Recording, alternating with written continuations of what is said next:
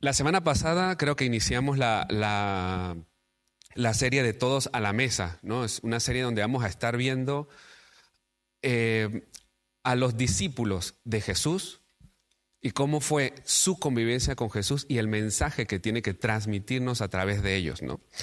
Entonces hay un versículo donde empieza todo, dice Marcos 3 del 13 al 14, dice, después Jesús subió al monte, llamó a los que él quiso y ellos vinieron a él. Designó a doce para que estuvieran con él y para enviarles a predicar y para que tuvieran autoridad para expulsar demonios. Entonces Jesús estaba rodeado de mucha gente, pero escoge a doce para que lo sigan.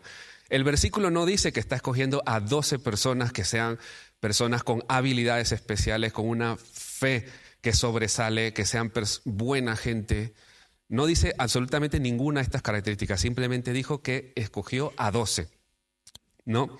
No, quiere decir que no tuvieran habilidades especiales, no quiere decir que no fueran buenas personas algunos que otros, pero vamos a ver a lo largo de, que vamos estudiando a los discípulos, vamos a ver cómo eran personas que no desde el principio eran personas que se podían decir, wow, este era para ser un, un, discípulo de Jesús o un seguidor de Jesús, ¿no?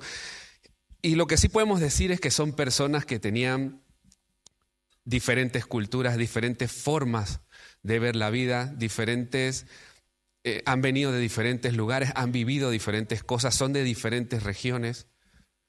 Por ende, el mensaje de Jesús tenía que ser transmitido en base a todo el espectro que existía en ese momento y por eso escogió a doce.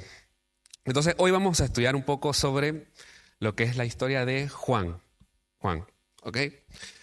Juan nació más o menos 15 años después eh, de que naciera Jesús, nació en Bethsaida, en Galilea. Esto es muy importante para luego unas cosas que le quiero decir sobre, sobre, sobre Juan. Eh, y su nombre significa Dios misericordioso o gracia de Dios. ¿Sí? Es el hijo de Zebedeo y de Salomé y es hermano de, de Jacobo el mayor. Jacobo el mayor también es otro discípulo de Jesús. Se cree que, eh, bueno, se, cree, se dice que Sabedeo era una persona que, era, que tenía una muy buena em, posición económica. Era un pescador, pero él tenía barcos, tenía redes, tenía trabajadores para él. Así que eso significa que era una persona con bastantes recursos. Está también Salomé. Salomé se dice que es la hermana de María. Entonces, hay muchas teorías de que si es la hermana, la prima, o sea que, perdón, es la, hermana, la prima. Hay muchas teorías, pero le quiero decir cómo en la Biblia nos puede indicar más o menos que ella era la hermana de María. Esto se ve si nosotros mezclamos o entrelazamos tres versículos entre tres evangelios diferentes. ¿no? Empezamos con Marcos 15, 40. No sé si lo tienen ahí. Marcos 15, 40 dice, había también unas mujeres mirando de lejos. Esto es el contexto cuando Jesús iba a ser ya crucificado. Estaban, yendo a ese lugar y dice, había también unas mujeres mirando de lejos, entre las que estaban María Magdalena, María, la madre de Jacobo, el menor, y de José, y Salomé. Menciona a cuatro. ¿Ok? Esta es la primera. Hay cuatro aquí. El segundo versículo dice, en Mateo 27, 56, dice, entre ellas, el mismo, el mismo, el mismo momento, entre ellas estaban María Magdalena, María, la madre de Jacobo y de José, ahora sabemos que la madre de Jacobo y José se llama María, y la madre de los hijos de Zebedeo. Zebedeo es el padre de Juan, que como les decía hace un momento. Pero ahora, ¿cómo sabemos que es la hermana de María? Hay otro versículo que dice, aquí es porque nos están presentando a las personas, pero nos presentan de diferentes formas. Y dice Juan 19:25, dice, por eso los soldados hicieron esto. Y junto a la cruz de Jesús estaban su madre, la hermana de su madre, María, la mujer de Cleofás, María entonces es la madre de José y de Jacobo el menor, y María Magdalena. Por ende, si nosotros empezamos a descartar nombres, el nombre que queda es el de la hermana de María, que es la madre de los hijos de Zebedeo, que es Salomé. ¿Sí? ¿Me expliqué? Ok. Es complejo, pero es que hay muchas teorías y de repente la gente dice que hija del otro y tal. Bueno, no importa. Sí, bueno, al final, al final es la hermana, entonces es la prima. Entonces, no, es la hermana, perdón. Entonces, al final, vemos entonces que Juan y Jesús eran primos hermanos. ¿Sí? Y lo que quiero es que resaltemos de este último versículo es cómo Juan, que es algo que va a pasar entonces a lo largo de cómo vamos a ver cómo escribía sus libros que escribió, vamos a ver cómo él siempre pone a Jesús de primera persona, porque aquí él dice, estaban su madre, la hermana de su madre, la mujer de Cleofás y María Magdalena. O sea, pudo haber dicho, estaba María, su madre, mi madre, o estaba Salomé. O sea, no, siempre en la forma de escribir de Juan, siempre pone en la narrativa a Jesús como primera persona en todo, siempre desde su perspectiva. También pudo haber cambiado la hermana de su madre por su tía, pero bueno, probablemente por traducciones ha llegado a ser la madre de su hermana. Pero es importante saberlo porque van a ver entonces cómo él escribe en diferentes eh, aspectos, ¿no? Entonces, ¿qué escribe Juan? Juan escribe el Evangelio de Juan, primera y segunda y tercera cuarta de Juan. Todo esto fue escrito entre el año 85 y 90 después de Cristo. Por ende, si Juan nació 15 años antes que muriera Jesús, pues más o menos lo escribió 60 años después que naciera Jesús. Y luego el Apocalipsis que lo escribió en el 95 después de Cristo, lo cual es que tenía unos 65 o 70, si queremos ir entonces redondeando, ¿no? Entonces, a excepción de Apocalipsis, donde él sí dice su nombre, sí dice, soy Juan, o el apóstol Juan, creo que fue el que dijo, es el único que dice su nombre. En los otros libros no se refiere a él como Juan. En el primera, segunda y tercera de Juan habla de el anciano o eh, hijitos míos, diciendo que él era como una persona anciana. Claro, estamos hablando de que él podía estar teniendo ya casi unos 80 años eh, de edad cuando, cuando pasó esto, cuando lo escribió. Y en el Evangelio de Juan se refiere a él como el discípulo amado. Ahora, ¿cómo sabemos que se refiere a él como el discípulo amado? Porque es que, bueno, no sé, es que es complicado porque él escribe de una forma en que es una tercera persona y no sabes exactamente si es él. Pero aquí hay un, un, un versículo que lo dice, versículos que me gustan también porque tiene controversia, tiene un chisme en el medio. A mí me gusta muchísimo. Me dice Juan 21 del 20 al 24. Le pongo un poco de contexto. Cuando Jesús resucita, viene y se, le, aparece a varios discípulos, se reencuentra con Pedro cuando estaba en la, barca, les hizo pescar otra vez. Pedro dice, eh, Juan dice, ese es el Señor. Pedro y Juan van corriendo donde el Señor. Hay una reconciliación entre Jesús y Pedro, ¿no? En donde sabe Pedro que ha fallado muchísimo, lo ha, negado tres veces. Y Jesús le dice, ¿pero me amas? Sí, apacigua mis ojos. Entonces fue un momento muy lindo, muy tierno de reconciliación. Y luego sigue la vida, sigue la conversación entre Jesús y Pedro. En una parte, Jesús prácticamente le, le dice a Pedro cómo más o menos va a morir, que va a morir más o menos crucificado como él murió en ese momento. Y luego pasa esto, en Juan 21 dice, entonces Pedro volviéndose vio que le seguía el discípulo a quien Jesús amaba, en el que la cena le había recostado sobre el pecho de Jesús y le había preguntado, Señor, ¿quién es, quién es el que va a entregar? Por ahora es una descripción, ¿ok? Se está describiendo como que Pedro volteó y vio a esta persona que es el discípulo amado y el que le preguntó a Jesús quién era el que lo iba a, entregar. Aquí es donde empieza entonces la interacción entre Jesús y Pedro. Y dice, entonces Pedro al verlo, después de todo esto, dice, Señor, ¿y este qué?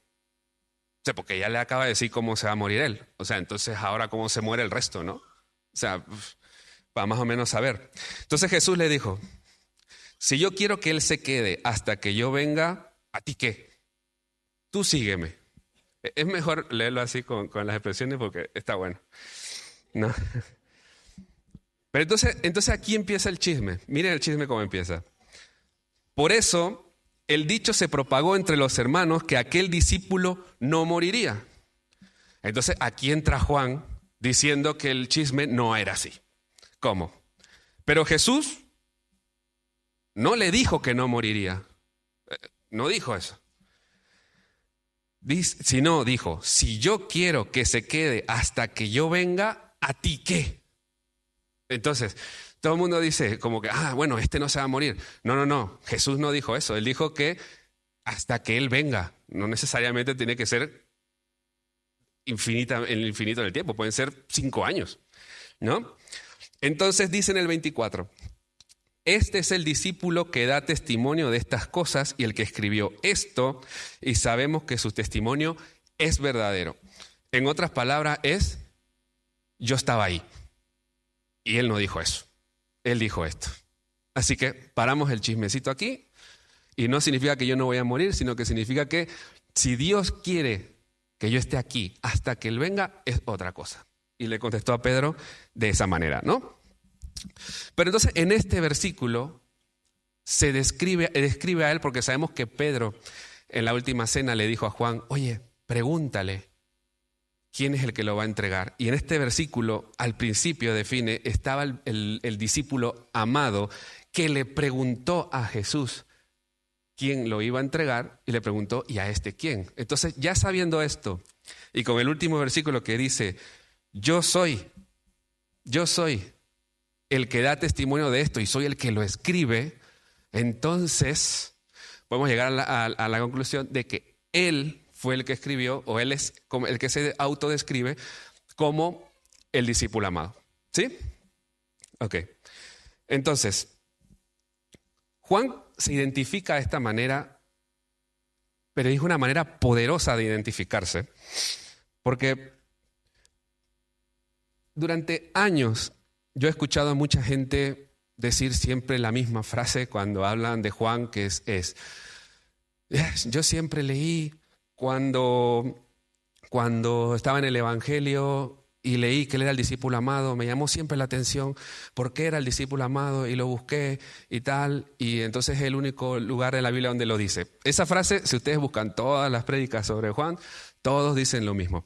Ahora, a mí no me llamaba demasiado la atención porque tampoco le metía demasiadamente cuando estaba leyendo. Estaba intentando entender más los mensajes que ya eran complicados cuando estaba empezando yo a leer la Biblia. Eran complicados de entender. Y yo sinceramente creo que me imaginé en algún momento que Juan era el discípulo amado porque podría ser de repente el que más confianza tenía con Jesús, el que estaba casi siempre cerca de Jesús, el que Jesús siempre lo llamaba ayúdame en esto. Podían ser tantas cosas que hicieran que la gente lo describiera como el discípulo amado, que no lo describían así. Después con años supe que él era el que se describía de esa manera. Pero es que también hay otro pasaje en la Biblia donde alguien se autodescribe de una manera potente, por decirlo de alguna manera. Miren, dice Números 12, 12 3. Dice, Moisés era un hombre muy humilde, más que cualquier otro hombre sobre la superficie de la tierra. ¿A, que no saben quién escribió números? Moisés. Moisés escribe números. Entonces, bueno, ya leyendo esto, digo, la gente aquí creo que se toma a veces su libertad de decir su par de cosas a favor de ellos, pero, pero yo creo que Juan no lo estaba diciendo para que, por decirse que él era superior a los demás, que es algo que debemos aprender nosotros, porque hay veces que teniendo a Jesús en el corazón nos, creemos superiores moralmente a las demás personas afuera y eso puede ser una barrera para nosotros poder llegarles a las demás personas con el mensaje de Jesús, que es un mensaje, eh, un mensaje fácil, un mensaje de amor, un mensaje de esperanza. Y mira, Juan no, no hacía como, como que él era el favorito sino que lo, lo decía porque estaba tratando de resumir en esa frase el mensaje de Jesús, que es el mensaje que él transmite en su evangelio. Mira, en Génesis y Juan empiezan de la misma manera. Empiezan con la frase en el principio. ¿Sí? Entonces, en Génesis habla que en el principio Dios creó todo. Juan dice, en el principio eh, Dios era, estaba el verbo, el verbo estaba en Dios y el verbo era Dios. O sea, empiezan desde el principio indicando que el punto inicial es Dios, desde siempre. Entonces, Génesis 2 del 16 al 17 dice, el Señor ordenó al hombre, de todo árbol del huerto podrás comer, pero del árbol del conocimiento del bien y el mal no comerás, porque el día que de él comas ciertamente morirás. Entonces, en el principio Dios crea todo, en el principio Dios nos da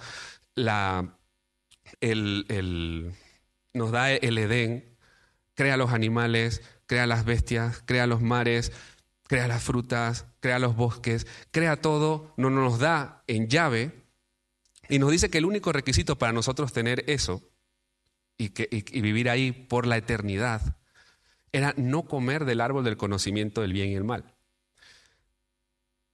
¿Por qué hace eso Dios? Porque Dios desde el principio nos creó, porque nos amaba, o porque nos ama. Y Él esperaba que, nos, que, nos, que lo amáramos a Él de vuelta. Esperaba que lo escogiéramos en todo momento a Él, en cada decisión que nosotros tuviéramos que hacer. Entonces, luego viene la serpiente y engaña a Adán y Eva y les dice, Él no quiere que ustedes coman de esto porque si no serán dioses como Él. Y ahí es donde el hombre entonces escoge, puede ser por engaño, puede ser, lo pueden poner como quieran, pero el hombre escoge por sobre sus deseos o lo que quiere por encima de Dios, ¿no? Entonces, ¿qué pasa? Come del, del, árbol del fruto del conocimiento, el bien y el mal, introduce el pecado, introduce la muerte, introduce ambas cosas, ¿no? Y entra, entonces entramos en conflicto con Dios, porque Dios es santo, santo, santo, y estamos nosotros ahora rodeados de pecado y personas que vamos a morir. Pero Dios tiene un problema. Y el problema es que Dios nos ama con locura. Y quiere seguir estando con nosotros y quiere darnos esa vida eterna que nos había prometido desde el principio. Entonces en Romanos 5:19 Él da la solución. No nos dice Pablo, dice, porque así como por la desobediencia de un hombre los muchos fueron constituidos pecadores, así también por la obediencia de uno los muchos serán constituidos justos. Y aquí se refiere a Jesús. Entonces, entonces Dios envía a Jesús para que entonces pueda morir por nuestros pecados, hacernos a nosotros santos, poder estar en su presencia y ahora poder acceder a la vida eterna que nos tenía guardadas desde el principio. Desde el principio.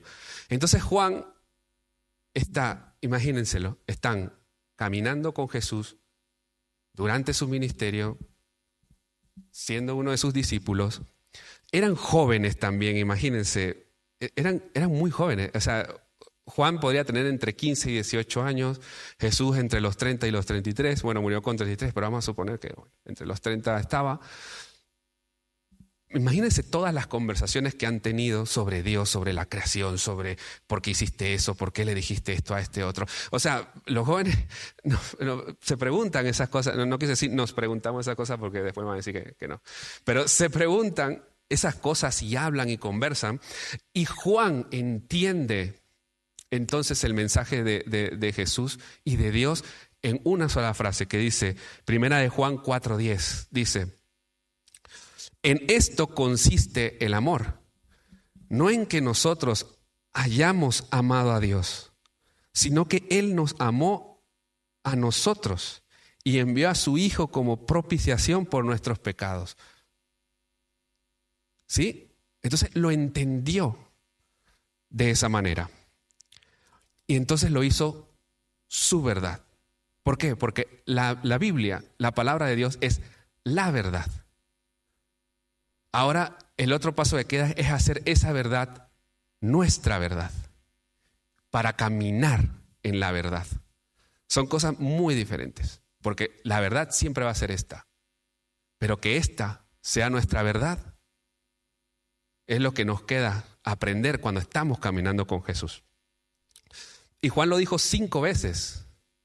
El discípulo amado, el discípulo amado, el discípulo amado, para que, para que llamara de alguna manera la atención esa frase al que está leyendo eh, eh, el Evangelio. Y, aquí es donde vemos por qué estamos estudiando a los, a los discípulos de Jesús. Lo estamos estudiando porque ellos son un modelo de cómo nosotros debemos ser seguidores de Jesús. Un modelo de cómo nosotros debemos buscar de Dios. No son personas perfectas, no eran personas con el mejor carácter, no eran personas con, con grandes habilidades, pero eran personas dispuestas a seguir a Jesús y ayudarlo y a cumplir el sueño de Dios, que es que todos conozcan a Dios y que todos puedan tener acceso a la vida eterna que Dios nos prometió. ¿Sí? Y, no, y no siempre, hablando de Juan, que Juan dice, yo soy el discípulo amado, el discípulo amado, bueno, no dice yo, pero dice el discípulo amado, que, ya sabemos que, es él. Eh, no siempre fue el, una persona de amor.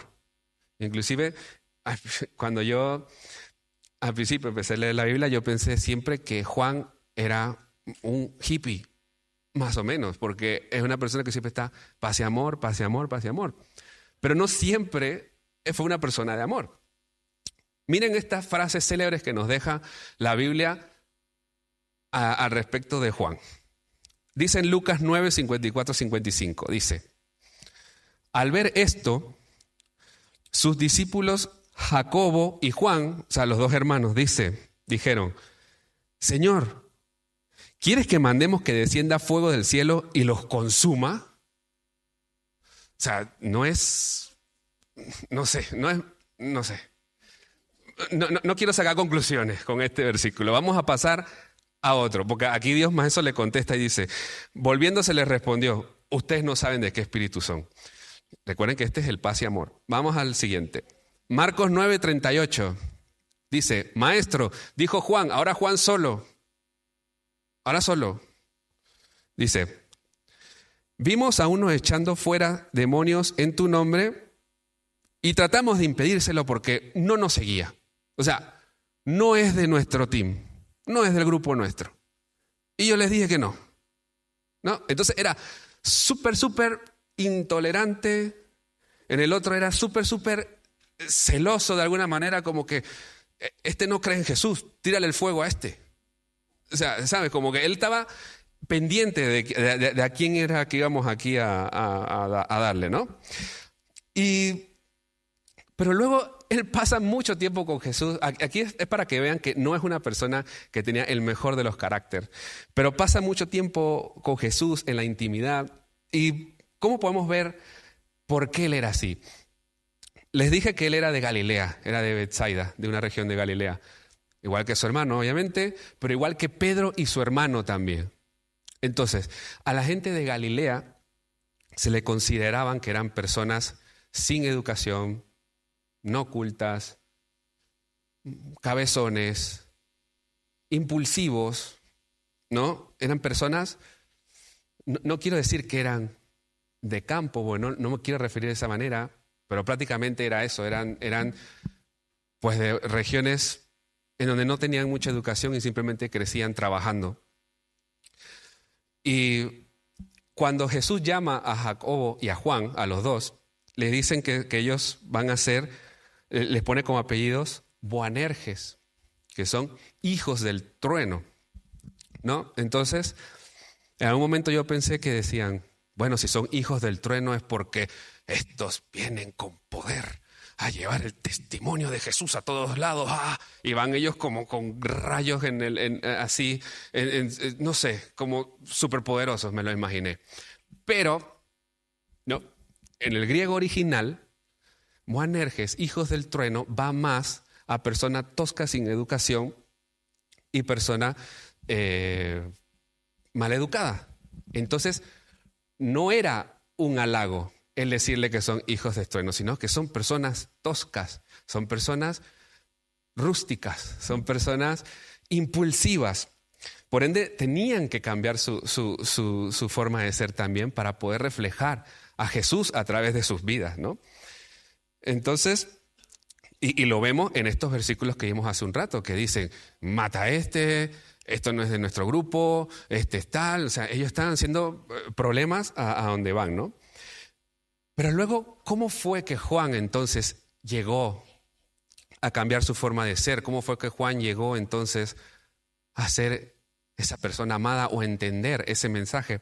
Es simplemente porque estuvo esa intimidad Jesús. Jesús tenía, de los doce, tenía un círculo íntimo que era Pedro, Jacobo y Juan. Y eso significa que estaban todo el tiempo con Él, hablaban todo el tiempo con Él, veían las cosas que hacían todo el tiempo. ¿Cómo podríamos hacer nosotros eso ahora? Manteniendo una intimidad con Dios, leyendo su palabra, orando, que al final es conversar con Dios en todo el tiempo. Lo que pasa es que a veces consideramos que la oración es el momento del día cuando le, le releemos nuestra lista de deseos a Dios, de lo que queremos que pase en nuestra vida. Cuando la oración debería ser una conversación constante. Dios también quiere, quiere, quiere que compartamos cuando estamos contentos con Él. Dios también quiere que nosotros le compartamos cuando algo nos gustó, alguna situación es frustrante, alguna puerta que se cerró en la que la habrá permitido Dios de alguna manera, pero quiere que nosotros conversemos con Él y estemos con Él en constante comunicación. Y a mí me resulta eh, curioso cómo Juan, que escribió el Evangelio de Juan 60 años después que muriera Jesús, más o menos, se recordaba de muchas cosas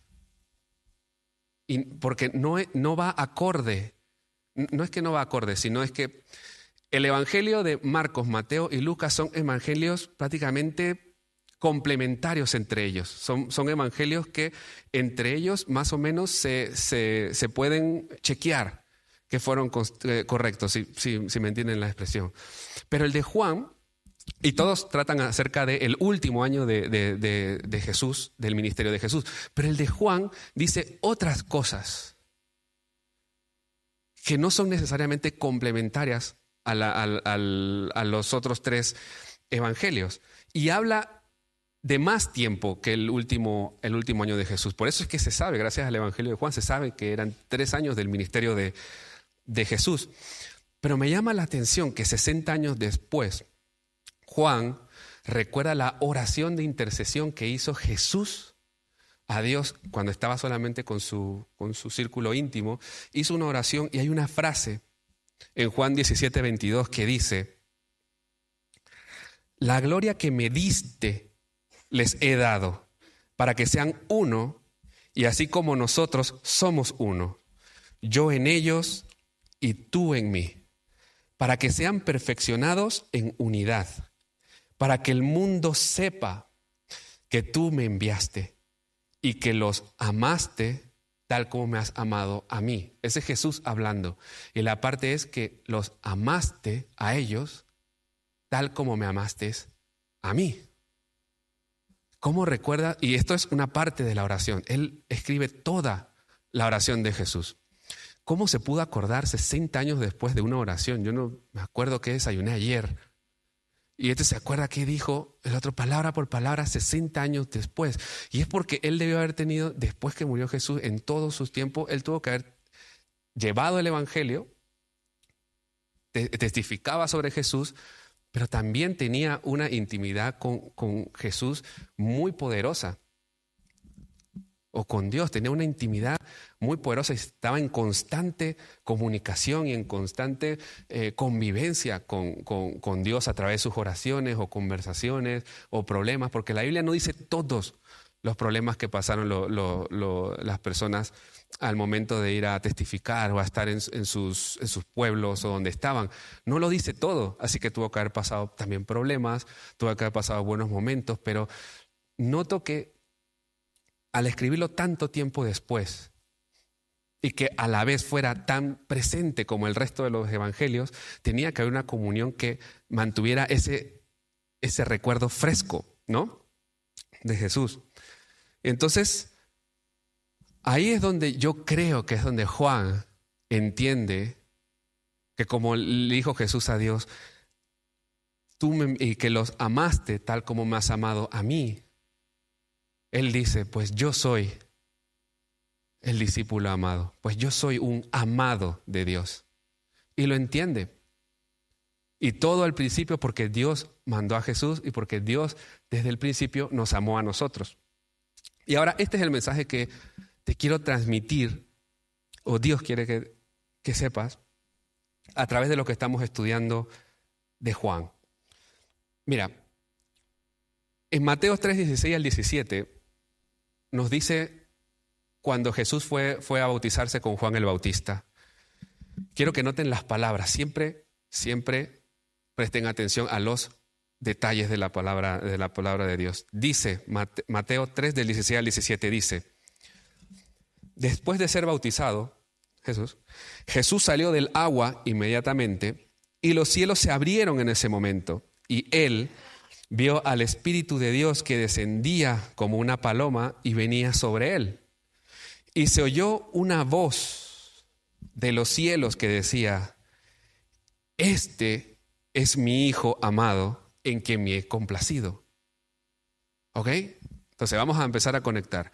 Dios está diciendo, este es mi Hijo amado.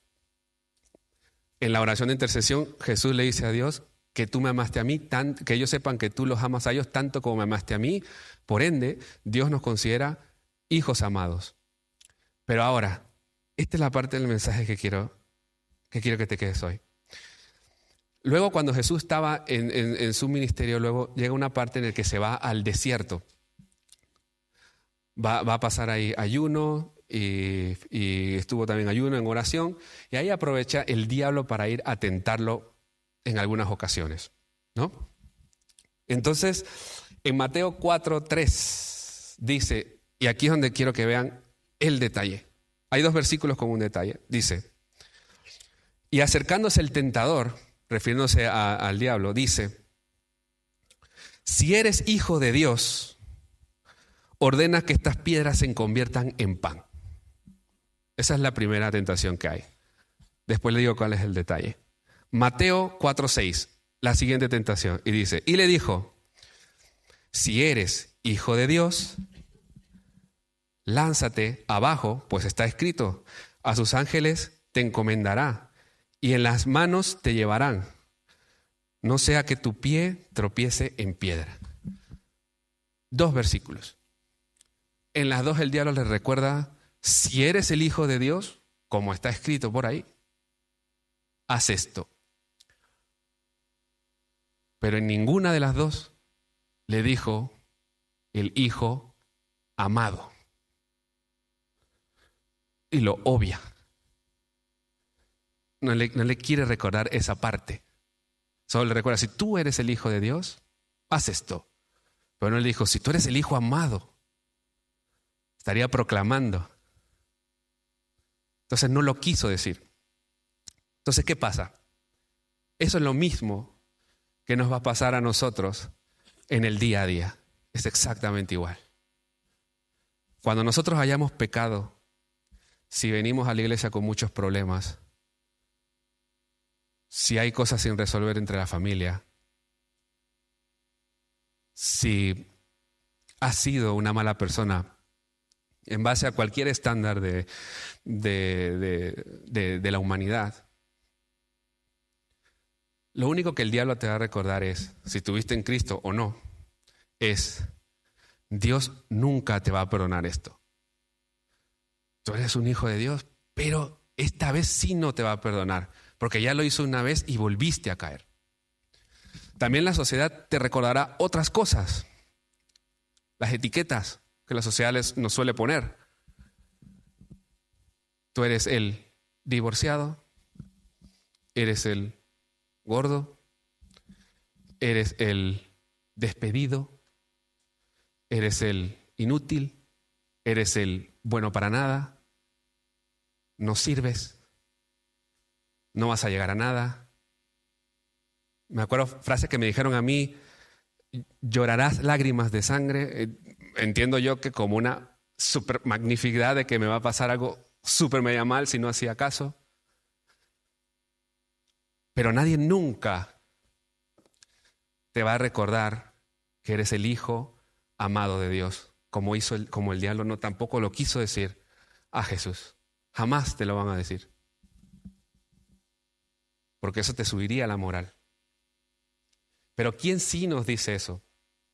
La convivencia que tenemos con Jesús diariamente.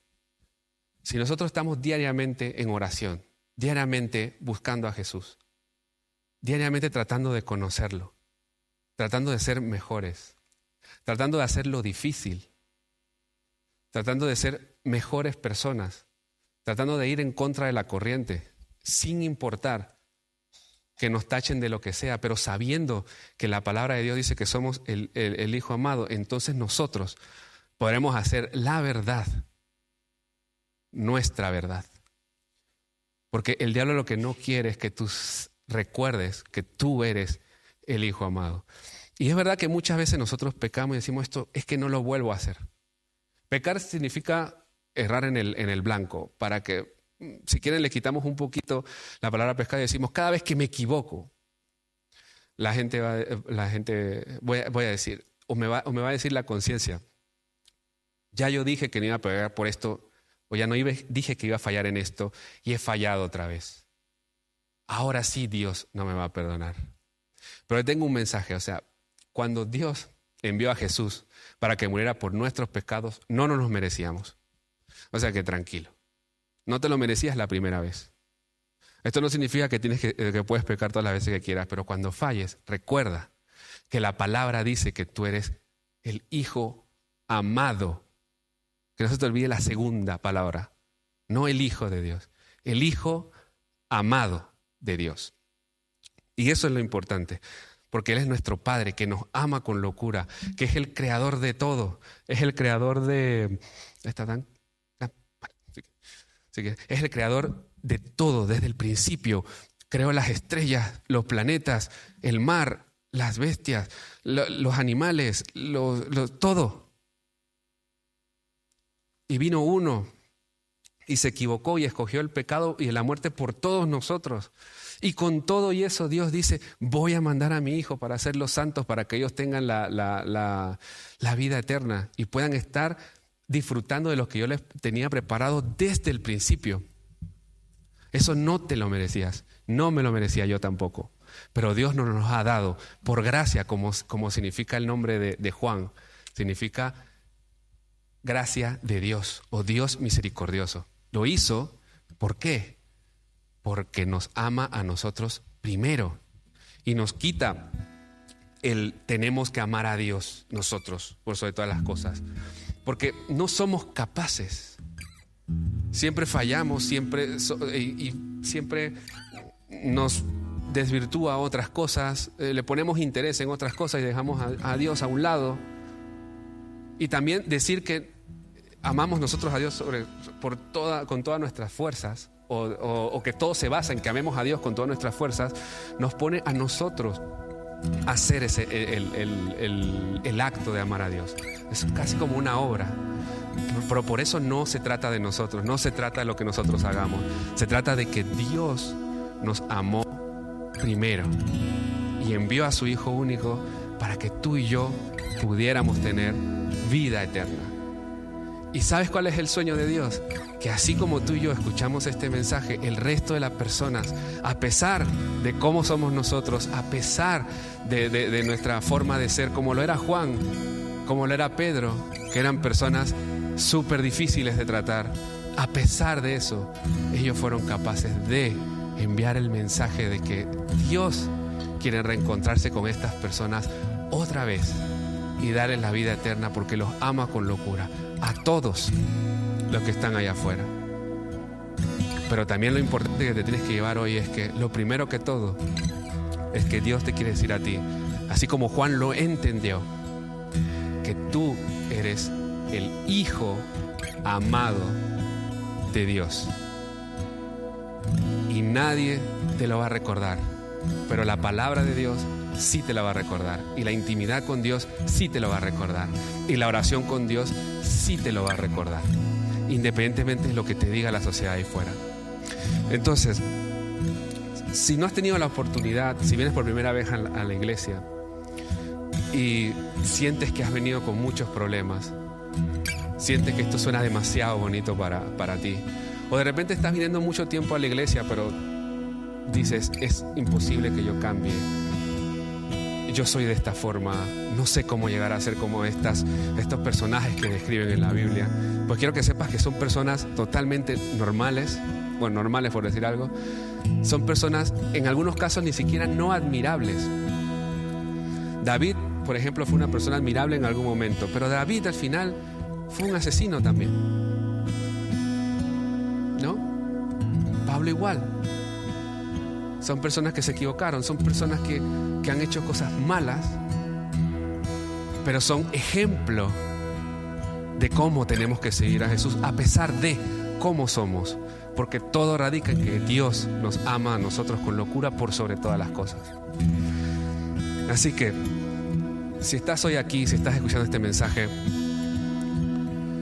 dale una oportunidad a que Dios entre en tu vida, a que la cambie desde adentro, porque no puedes cambiarla desde afuera, y que sea un nuevo caminar.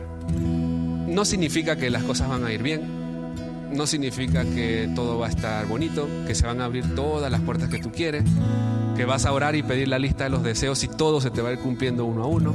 No significa eso significa que a pesar de los momentos buenos, a pesar de los momentos malos, que pasarán, pasarán los momentos buenos, pasarán los momentos malos, pero Dios siempre estará ahí caminando con nosotros, siempre apoyándonos y nosotros mantendremos entonces la esperanza viva de que Dios está en control de todas las cosas, de que Dios abre las puertas según su voluntad, de que Dios tiene pensamientos de bien para mí para mi familia y para todos los que conozco y que al final voy a pasar la vida eterna con Dios, disfrutando de la vida eterna que Él nos tiene para nosotros. ¿Porque me lo merezco? No, porque Él lo hizo primero, nosotros lo desechamos o lo rechazamos, luego envió a su Hijo y si lo aceptamos, por pura misericordia, podemos disfrutar entonces de esa vida que Dios tiene para, para nosotros.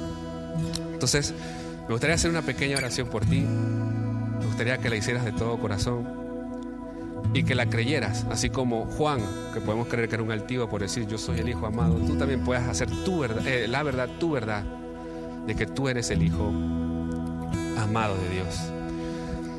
Gracias Señor te doy por, por tu palabra, Señor. Gracias te doy porque es una palabra de esperanza, es una palabra que nos alienta, es una palabra que, que nos hace caminar firme, sino caminar en desesperación y en duda, como en algunos casos podemos ver la sociedad que se derrumba a nuestro lado, Señor. Podemos ver que es una palabra viva, que aunque se escribió hace mucho tiempo, es una palabra que hoy tiene más fuerza que nunca, Señor. Es más veraz que nunca. Y es una palabra que, que nos llena el corazón, que nos hace ver a la gente como tú las ves. No vemos solamente personas que se comportan de esta manera o de otra, vemos personas que tú amas por sobre todas las cosas y que tú quieres que estén contigo en la eternidad.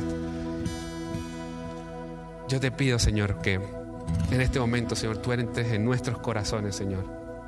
Puedas entrar y que desde dentro tú nos puedas hacer un cambio, Señor. Un cambio de mentalidad en el corazón y en la mente, Señor, para que nosotros sepamos de quién somos. Somos tuyos. Que sepamos que tú estás en control nuestro. Sepamos que tú estás caminando con nosotros, Señor. Y sepamos que a través de ese tiempo que pasemos junto a ti, nos impregnaremos de tal manera que la gente podrá percibir tu amor a través de nosotros, así como lo percibimos a través de los discípulos y a través de todas las personas que están descritas en la, en la Biblia, Señor. Así que en este momento, Señor, te pedimos que entres en estos corazones, Señor, y te pedimos que nos cambies, Señor. Y te damos las gracias, Señor, por tu Hijo, Señor, porque es la prueba más grande de amor que nos pudiste haber dado, que nadie nunca va a poder ser capaz de dar, Señor. Y que hoy sea un nuevo día de cómo empezamos nuestro caminar por la vida, que ya no es solos, sino que es junto a ti, dando pasos firmes hacia adelante. En el nombre de Cristo Jesús. Amén y amén.